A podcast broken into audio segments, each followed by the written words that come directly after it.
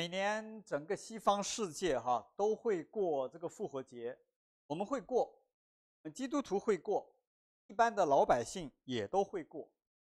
在这里呢，也都会聆听啊关于耶稣复活的记载，一些的故事哈。你可以在城市当中看见他们还表演一些耶稣呃受死复活的这样的故事。而且呢，每年呢，可能我们也读不同的版本。就像今天我们听到呢，是耶稣和耶稣一同生活、服侍过的啊门徒约翰他的记载。但是每当我们庆祝复活节的时候，就会有一个我们无法回避的问题，问我们每一个人。而对这个问题的回答，你可能有笃定的答案，也可能会有疑问、不确定，呃，还有可能呢，你有了答案，但是这个答案呢，是这个世界告诉你的，而且很可能是未经过认真思索和查考的。这个问题是什么呢？这个问题就是。耶稣真的复活了吗？死人真的能够再活过来吗？我想我一点都不夸张。对这个问题的回答，是你认真思考后的回答和回应哈，直接关系到你现在如何生活，也直接关系到你的未来将会如何。而倒过来说，你现在是如何生活的？你对你未来的归宿是如何认识的，反映了你对这个问题的回答。我们知道，这个世界上任何一种文化、任何一种的传统，都有这样的智慧，告诉我们：我们的生活，人的生活是艰辛，Life is hard。而我们基督徒，我们清清楚楚知道，圣经已经告诉了我们确切的原因到底什么。而关于生活是艰辛的这一点，你会发觉跟一个人的出身、他的能力、长相，甚至包括他的信仰没有关系。我们可以知道，啊，世上好像最想尊荣的是皇帝，但是你会发觉，皇帝是这个世界上非常高危的职业，哈，大多都没有长的寿命，不能够好好享受。包括基督徒也都是一样经历，我们每一个人都需要经历。生老病死，每个人都会要面对苦难、忧患和劳碌。然而，一个确信耶稣复活的人，就会有这个世界没有、得不着、给不了的智慧，就能够活得有方向、有意义、有盼望、有影响力，能够带给周围的人、带给这个世界祝福、安。盼望，因为复活的主耶稣称信主的人是什么？是世上的盐和世上的光。世上的盐是什么？就是防止败坏、防止恶化，同时能够调配出美好味道的这样的功能。而作为世上的光是什么？是能够给这个世界黑暗的世界带来光明、带来希望和指引。而我们知道。当我们每一个人在任何的处境当中，特别在黑暗迷茫当中，有指引、确定的方向，害怕就不会惊慌。最后还有一个至关重要的是，信主的人、相信耶稣复活的人，就会有超越肉体死亡，能够与永恒相连。这个世界他听不懂，一般的人无法了解。其实这才是神真正的祝福。圣经讲了很多，讲了半天，其实不是单纯的我们一般人所理解的，好像讲一个赏善罚恶，好像教人为善的这样的一个宗教，好像是引人加入一个样的宗教。我们一定要记得，圣经上告诉我们这句话：圣经记载这些事情，是要使你们信耶稣是基督。是神的儿子，并且使你们信他。后面一句话很重要哈，好因着他的名得生命，而且我们知道得更丰盛的生命，得永恒的生。基督信仰最关乎的生命道德。你有没有想过一个问题？当一个人知道人不只有今生的机会，会如何对待现在的生活。那我们下面就要来看一看，耶稣真的复活了吗？在谈这个问题之前，哈，我觉得有一个非常重要的声明，就是圣经福音书，它从来没有来证明耶稣基督是如何复活的。圣经从来没有解释这复活是怎么发生的。耶稣如何一具好像已经失去了生命、冰冷的尸体，慢慢分子都慢慢活过来，好像创伤伤口慢慢一点点收集起来啊。让大家看过那个《魔鬼终结者》那个液体机器人哈，如何怎么样？但有一点我们可以肯定，为耶稣被抬进去都都是透透啊，被包裹上亚麻布，涂上橄榄油，麻香油，是像这样。福音书，我们要来看这些福音书呢，它是根据这些门徒亲身的经历，记载下他们亲身经历到的，从他们自己的角度所看到的真实发生的事情，哪怕那个时候他们非常难以理解，甚至是无法理解啊，这一点非常的重要哈。等会我会再回过来特别加以详细的解说。那么现在我们其实要问的问题，那么既然是这样。那么这些门徒福音书的记载可靠吗？可能有很多弟兄姐妹有这样的疑问啊，特别是呃还不啊、呃、还没有认识主的一些的朋友们哈，哎呀，圣经嘛就是一本宗教典，没关系的，每一个好像宗教都有这样的典籍。那我就来问大家几个问题：今天的我们是怎么知道有秦帝国的存在？怎么知道有秦始皇的？是不是有两个重要的因素？第一点，有史书的记载；第二点，有考古发现的证明，对不对？我们今天也知道，我们可以找到秦始皇的墓到底在哪里？哈，秦始皇兵马俑的出土，哈，这些，同时呢，是记载在史上面，告诉我们记载了那个时代发生的事情。但是大家知道吗？司马迁完成史记大概是在公元前八十年左右的时间。但是你们知道吗？现存最早的《史记》的残卷是日本收藏的哈，不是我们，不是中国收藏，日本收藏的南北朝时期的残卷。换句话说，历这个司马迁写这个《史记》差不多差了五百多年的时间。然后呢，最早最完整的《史记》呢是在什么时候出现的呢？保留下来的北宋时期。换句话说，跟司马迁写的这一本真实正版的《史记》差了一千一百多年的时间，而整个世界到现在为止只有一百，差不多一百三十卷。而对于西方的史书，其实也是完全一样的。大家都知道，我们对罗马帝国的认识是塔西佗的《罗马帝国编年史》，也差的几百年的时间，而且它到现在。总有两本总上的残本。我们再来看圣经，来看耶稣的父，他有圣经考古的发现。天我们每一个人，只要你愿意，你都可以到耶路撒冷去。有一个叫做圣墓教堂，那个地方就是耶稣被埋葬的山洞。那可以进到那个山洞里面看这个真实的。我们来看圣经。新约圣经的抄本，在现在在整个世界，每一件登记在案的，你们猜猜有多少种？有五千多种。而最早的抄本，离这个作者的原著，其实差几十年的时间。所以说，我们可以得出这样的结论：你可以去问一些圣经的学者，一些跟信仰没有关系的呃历史学家。你会发现世界上没有别的古代文献能够像新约那样享有如此众多的文本上面的证明，而且新约成熟之后，到最早的抄本出现，其中间间隔之短，在全世界没有别的古代文献可以比得上。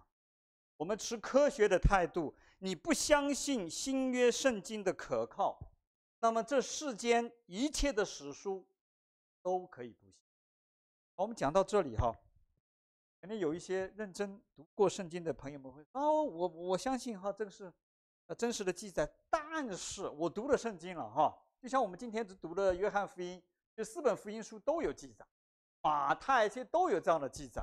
他会说嗯，可是每一本福音书的记载都有出入，都有不同啊啊！一边说有一个天使，一会又说我看见两个天使。啊，接着呢，又看见是彼得去看了，然后另外一个呢又说彼得、约翰都去了，还有的呢是没有提具体的任何的门徒，这可信吗？他们的好像有点矛盾哎。这就呢连接到我上面提到的，我说要回过来的那个角度问题，可能很多的搞刑侦的警察们、侦探们，他们会认为这恰恰是耶稣复活的时。那我来跟大家解释啊，有一个很重要的原则，说有一个事情发生了，他会把一些人全部抓起来，或全部把他们隔离，让他们各自讲所经过的事情。当他们发现，如果他们每一个人讲的连细节都是一模一样，可以断定什么？假的，他们编造出来。但是他们有点不同，但有些主线一致，嗯，就可以，嗯，他们的证词是可信的啊。我现在给大家一个举例，我们现在的崇拜。在这样的方式，我在镜头面前，有些的细节们你们见不到啊，师母可以看得见哈，看见我上身哈穿的很整齐，下面可能穿短裤啊，这是开玩笑的哈。会发现从每一个人的角度，包括认识我的、不认识我的、熟悉我的、不熟悉我的，你们可能都有不同的看见哈，你们都有各自的猜想，诶。现在这个西部牧师是不是胖了？因为好像他又瘦了哈。你们都有不同的解读，而且呢，如果我们过一段时间，我邀请你们来再来叙述今天你们看到的今天的崇拜，你会发觉可能你们的描述都有不同。有的是说师母也出镜了，他也看到了；有的甚至会说，我也听到前面说，啊，师母和我一起讲道了。有的人呢还以为哈，我们是在。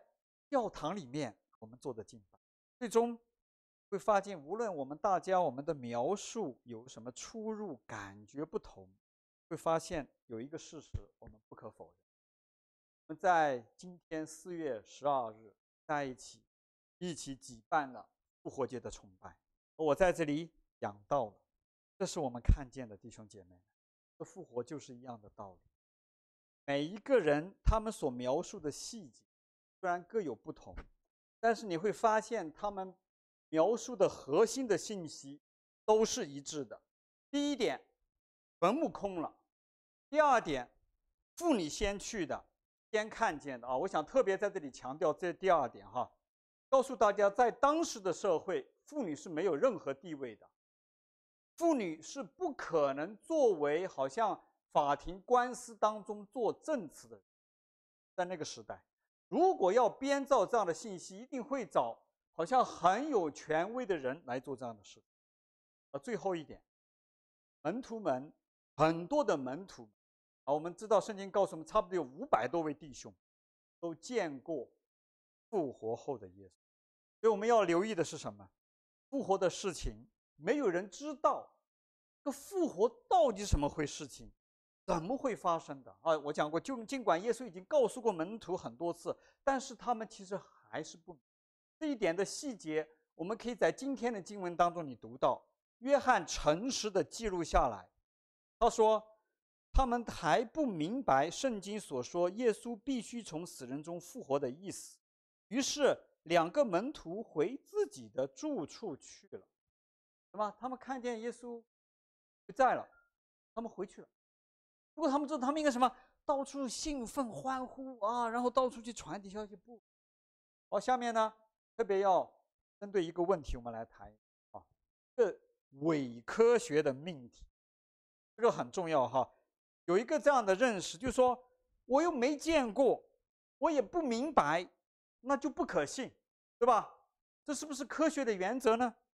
啊，没有见过，没不明白。就不可以信，更不可能把这样的东西好像应用到我们的生活当中，真的是这样吗？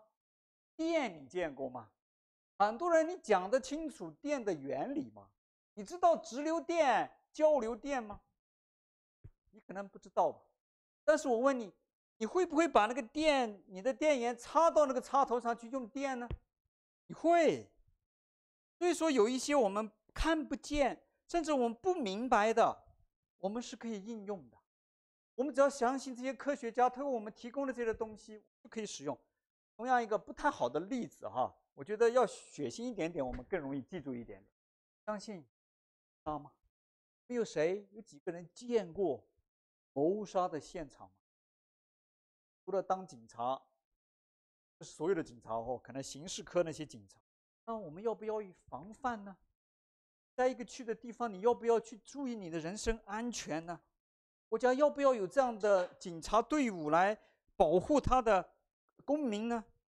我们知道答案都是肯，所以在这里恳求大家，恳求亲爱的朋友，只要你不要带着先入为主的偏见，科学和信仰。不是矛盾对立，就是信仰帮助科学的发展。你可以去读前无数历史上非常著名的科学家，对世界做出杰出贡献的科学家、发明家，他们很多都是基督徒。而同时，科学也帮助了信仰，辅助了信仰，对着我们对宇宙、对生命的探索，会激起人对上帝、对生命的敬畏。会让我们更清楚地看见人的渺小，人类智慧的渺小，而对生物的研究可以让我们看见人的创造的独特和奇妙。真的和动物，真的和猴子完全。我们对于用电，对于防范犯罪，我们需要相信什么？科学家啊，警察，侦探。但是对这个复活呢，我们要相信圣经的记载和使徒的见证。但是有一点，我们要能够懂得，要能够去接受和承认这复活，真的不明白到底是怎么发生，它背后的原理是什么。可以这样说，直到科学发达的今天，在耶稣以后，这样的复活还没有再发生过，对吧？我们都知道。我们知道是要等耶稣再来的时候才会再发生，所以还不还不到时间。但是呢，现在很多人讲哈，有一些你可以在网上看到一些呃复活的见证，但是我告诉弟兄姐妹们，那些见证都不是耶稣讲的真父。所以我提醒大家，我们每一个传福音的人，我们不能用牵强附会，更不能用虚假来证明真理，不管你的动机有多么的好。所以我们这样做。你只会破坏真正福音的工作，让这个世界嘲笑我们，嘲笑我们的信仰，羞辱我们神。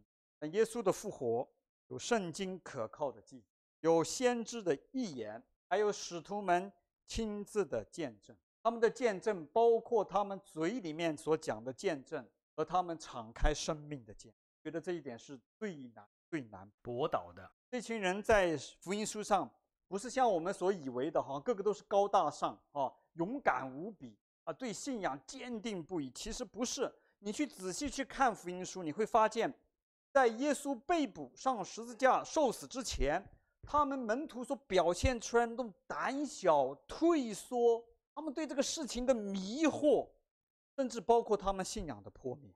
当耶稣复活以后，他们的改变。所以你发现这些的门徒。在以前软弱离开耶稣的人，为自己的小命保命四散的这些门徒，在耶稣复活以后，他们都出来，勇敢的在各个地方宣讲耶稣基督复活的消息。而且这些所有的门徒当中，除了今天我们所读的福音书的约翰这个门徒，他们都为福音付上了生命的代价，这是他们生命的见证。而且还有一点，最后一点。是我们经常忽略到，就是整本圣经新约旧约的启示和见证，见证出来的这位上帝，像我们今天在诗篇当中我们读到的，这永不改变的慈爱和信实，也包括今天我们所读到的耶利米先知的预言，是在那个时代，能用各样的方式管教他的子民，但是现在。他说：“这是我悦纳你们的喜年，我要重新建立你们对神的慈爱和信。”我们可以留意今天的经文，在结束的时候，哈，福音书当中，耶稣对那个多疑的母多马，多马就是什么都怀疑，哎呀，不行，我一定要见到我才能够信。他对多马说了这句话：“你因为看见了我才信，那没有看见却信的有福了。”有福的人讲的就是后来的人们，就是你讲的就是我，讲的就是我们每一个视频面前的人，而我们每一个人都需要对圣经的记载和使徒们的见证做出我们每一个人个人的回应。这个的回应会是一种感性的表白。而是需要你有坚定的信念，相信耶稣复活，基督复活就是整个基督信仰的坚固根基。保罗这样对我们说过：若没有死人复活的事，基督就没有复活了。基督若没有复活，我们所传的就是枉然，你们所信的也是枉然。所以弟兄姐妹们，在今天这个重要的节日当中，给我们一个非常好的机会，一个反思的机会，有一个悔改的机会。我们每个人，我们需要来到复活的耶稣面前来反思。第一个，你信仰的根基到底是什么？你信仰的根基是你的家庭传统吗？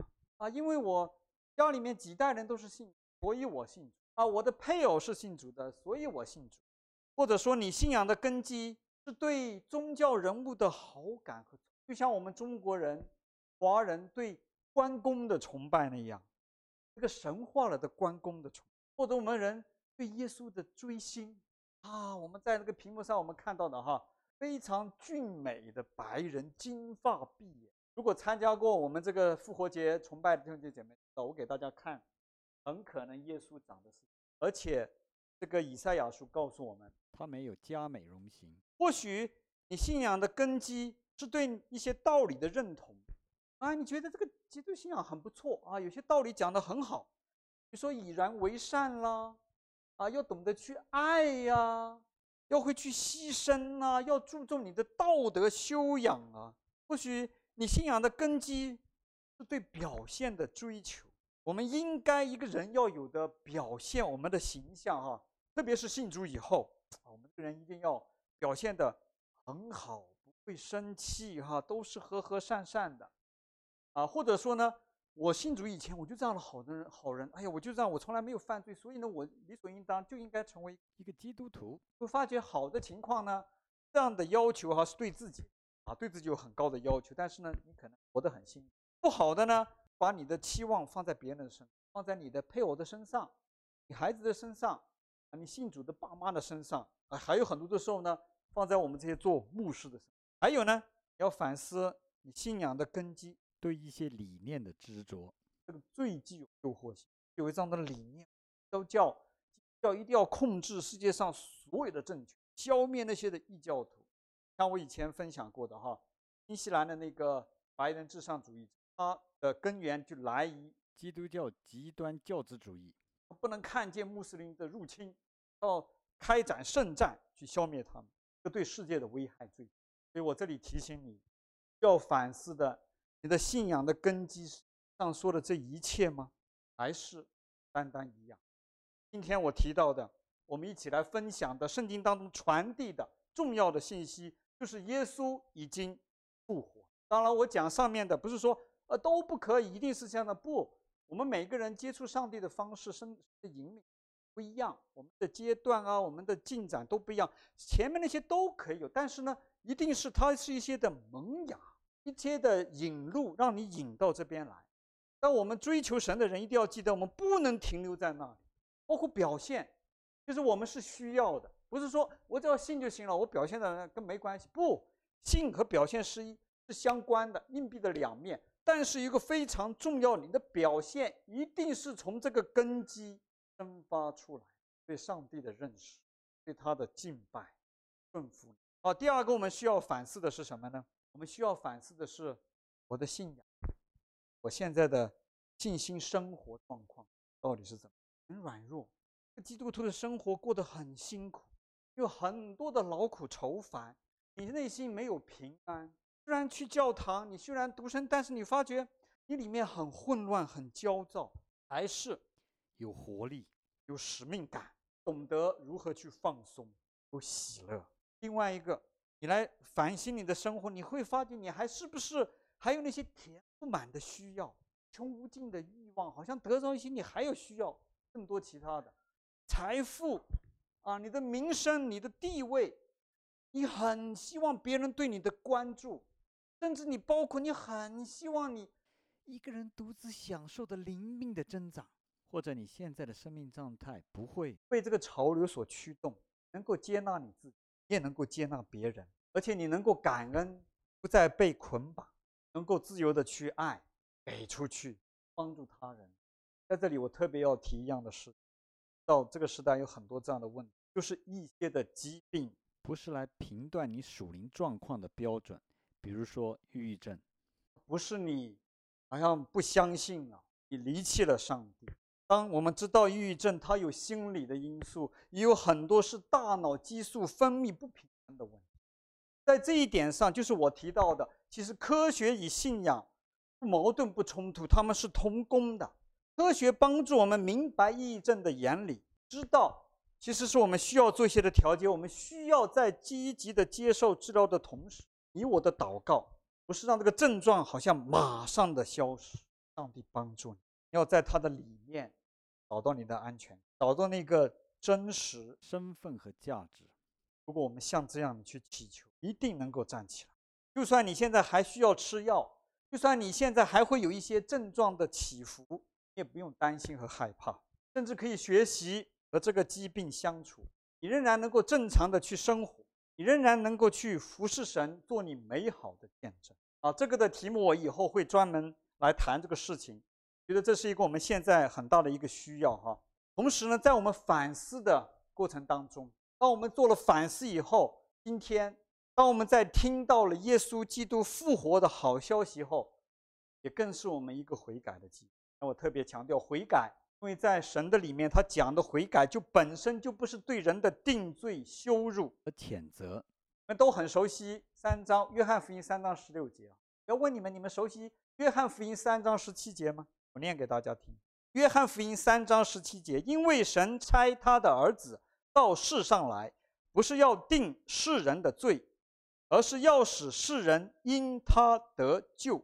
真正的悔改，要你改变你错误的看法、错误的认知、错误的那种自我伤害的那种生活方式，改变方向，去接受那些对的、好的、充满祝福和希望的那些的认知，那样的方向。所以圣经告诉我们，时时需要悔。不是你哪天做一个觉知祷告就完了的。我们时时需要不断的调整我们对上帝的认识，我们对自己的认识。神告诉我们要人要得着上帝的救赎，必须悔改。接下来我们要问一个问题：那悔改什么呢？啊，今天哥罗西书给我们一个非常好的引领。哥罗西书说：所以既然你们已经与基督一同复活，就当求上面的事。那里有基督坐在神的右边，你们要思考上面的事，不要思考地上的事，因为你们已经死了，你们的生命与基督一同藏在上帝里面。基督是你们的生命，他显现的时候，你们也要与他一同在荣耀里显。歌罗西书告诉我们，我们要改什么？一改我们的认知，我们要看见，现在我们这个来自肉体的这个我。已经死定了，没有任何的方法可以改变，所以你不要再想方设法再去修修补补、装饰一下、装裱一下、再提升一下。该做的事情，放手老我，那么你就能够得着上帝所赐的那个新生命，你就能够与这位永生神连在一起，而且也通过他和所有神的儿女连接在一起，我们成为了一体。的肉体会死。但是，等到耶稣再来的时候，会和他一样复活。而复活就像福音书当中记载的那样，不是一个灵魂，好像虚无缥缈的灵魂飞到一个虚无缥缈的地方，而是有形有体。我们看见复活的耶稣吃东西吗？吃，而且他的行动不受时空的限制。对，但是我们要警醒哈，圣经告诉我们多好，我们就停在这里，不要再去发挥想象哈。再去讲多少？我们很重要的原则，我们的信就是相信圣经告诉我的，我就满足了。不要为了你的好奇心，好像为了让别人更能够吸引别人，你再加一些的东西在上面。弟兄姐妹，没有必要。接下来我们要悔改的是什么？是我们的行动。当我们有认知，我们一定要行动。第一个，我们不要再把你的眼睛老盯在自己的需要上，特别是那些你对这个世界的那些的需，吃好、穿好、住好、行好，啊，面子好，儿女好，告诉我们都会过去，这都是地上的事。你们要思考的是天上的事，神的事是什么意思？不是在你去思考神又给我了什么好处啊？我的，你看我信神，我买房子价钱又便宜，房子这样又好。神要给我们的不是这些东西。我告诉你，这些东西世上有权势的人都能够给你，任何其他的偶像都会给你，但是这位上帝给你别的给不了你的事。所以当我们在说思考神的是、天上的事，我们不是在思考神能为我做什么，而是我能够为神做什么。这位上帝他关心的是我们和他的关系，所以我们要思考的是我和这位上帝到底有没有真实的关系。我们要思考的是，这位造我的神，他的心意到底是什么？对我对我有什么样的心意？给我什么样的使命？当你能够这样去做的时候，更多思考的不再是自己，会思考你能够为神的国度，为这个现在满目疮痍、多灾多难的世界，多做点什么？对你那些贫困的人们、伤心的人们、贫乏的人们，在黑暗当中的人们，能够做点什么？当你能够这样去做。你不再的顺着你老我的需要，而是顺从神，就会开始善用你的财富的资源，把它用在主的身上。而在这个过程当中，你会自然的发现，的新生命一定得到了喂养和强健。神告诉我们，遵行神的话，遵行神的旨意，就是我们属生命的重要事物。而且你会发现，你周围的人会发现，会体会到你生命上的改变，更多的。更多的喜乐，更多的平安，有爱，有活力，有影响力。你可以影响到周围的人，而不是被这个世界、被周围的人所影响。弟兄姐妹们，我们渴望这样的改变，渴望这样的生命吗？我渴望。我呼召我走上这条路，到今天有十多年了。今天有过很多的挣扎和经，但是今天我站在这里，我可以对神说，很感恩，我从来没有后悔过。而且我得到的比我放下的要多得多。就在去年的时候，啊，我离开了一种稳定的在教堂服侍这样的啊，当时一样面临很多的不可知知道的因素，有很多的挣扎在这个当中。才开始的时候也会怀疑自己的决定，你是不是出于上帝的心意？我们也是一个中年的家庭，但是我神一步步引领，经过当中的那些的挣扎。到慢慢的，我开始安静下来，我体会到他的心，能够让我的心和我的头脑能够结合在，让我更清晰的看到他他要我做的事情。弟兄姐妹们，今天我们在这里崇拜的方式，就是在这段时间的产物。先看见，如果没有前面这段时间，不可能这样做；而在前面，我也不可能预见有疫情的发生。是今天我终于明白，上帝的呼召是真实。让我们建立的，就像当时在耶稣拉耶路撒冷发生的事情一样，当门徒们都聚在一起，好像享受彼此的亲密的时候，能允许迫害临到，让弟兄姐妹们从耶路撒冷四散，以至于把福音传到各个地方。今天我也看到这样，要改变我们聚会的方式，要让我们更专注的是脱去那些不必要的缠累，让我们专注在。门徒培训、承担主使命的事情上，让我们的教会不再有墙，不再有边界，让我们更多的精力，我们能够来学习，能够来得到装备，怎么能够让更多的人得着上帝的祝福？怎么能够一起和他们来经历经历生命的更新和改变？今天我更加笃信上帝给我的意向，而且也让我在这个经历当中更加的笃定，愿意付上代价来跟随他。坦白的说，在这个过程当中有很多的软弱，但今天让我更一次明白，我的主已经复活了，其他的都不重要。最终，不管发生什么样的事情，包括我身上的、我孩子身上的、我家庭上的。我知道我的神的慈爱永远长存，他是信实的。弟兄姐妹们，你渴望这种改变吗？渴望这样的生命吗？现在欢庆主耶稣基督的时候，复活的时候，其实我们每一个人，或许就是你，你也需要一种复活，信心的复活，对耶稣复活的信心被建立，成为或者重新成为你信仰牢固的根基。这样，尽管你会跌倒，你还会跌倒，我肯定你还会跌倒，我也会跌倒，我也会软弱，你还会遇到挑战，我们都会，甚至生命的威胁。但从此你知道，无论你经历什么，外面的世界会发生什么，哪怕你会失去这个现在肉体的生命，但是我们不用再害怕，不用再焦虑，因为等耶稣再来的时候，你我会像他一样复活，是活在神为爱他、信他的人所预备的新天新。那个时候，我相信啊，一切我们一切的疑问也会被揭晓，而且在那个地方。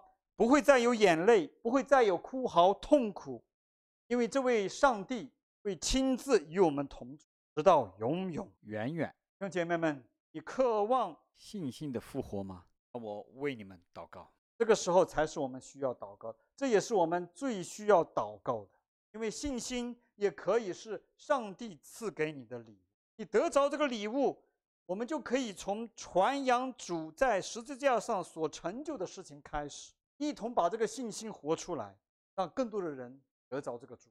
所以在屏幕前的弟兄姐妹，如果你听到我在这里分享的意向，也愿意成为这个意向共同的肩负者，我也邀请你。但是祈求你认真对待上帝的呼召和对你的引领，愿意委身。让我们一起祷告。现在天父，我们一同来到你的面前，我感谢你，我从来没有在人世间。这样的信仰宗教传统当中，听说过信仰可以有凭据，但是你这一位创造宇宙天地万物的主宰，你给我们耶稣基督复活的凭据，说愿你开我们的眼睛，更是开我们的心灵。我们祈求你赐下你的圣灵来，因为我们知道靠着我们的理智，靠着我们的口才，靠着我们的思维，我们真的没法理解你，我们看不懂，我们解释不了，但是我们知道。你在人类的历史长河中，使用不同的先知，不断地向我们预言，但是最后你差派你的儿子耶稣基督，道成肉身来到我们的当中，亲自向我们显，而且让我们知道，这在历史上，人类的历史上是不可以被抹杀的一笔。当最后你来临的时候，没有一个人在你的面前可以来推诿。耶稣真的复活，我孩子在这里向你来祷告祈求，为着我亲爱的弟兄姐妹们。为着你的儿女们，为着你的门徒们来祷告祈求。特别在这个世代，当我们的教会越来越软弱，越来越被这些流行文化吞噬的时候，越来越缺少我们声音的时候，求你圣灵赐下，赐下复兴的火在我们的当中，让我们的信心能够复活起来。不要再看着彼此，不要再争斗，好让我们同心一起，为着你的福音，为着你的使命，能够站起来。撇开我们之间任何的偏见，是吧？我们的意见的不同，让我们牢牢建基在一个根基上，就是耶稣基督复活的根基。让我们一起去传扬这样的好消息，让更多的人能够认识你，让这个世界这个满目疮痍、被疾病、疫情、强权肆虐的世界，得着你的盼望，得着你的救。我为着每一位弟兄姐妹祷告，愿圣灵今天来充满你。愿你今天借着这样的机会，更加清楚上帝对你的引领和祝福，与我们同在。谢谢你，谢谢你，还这样的祷告祈求，奉耶稣基督的圣名。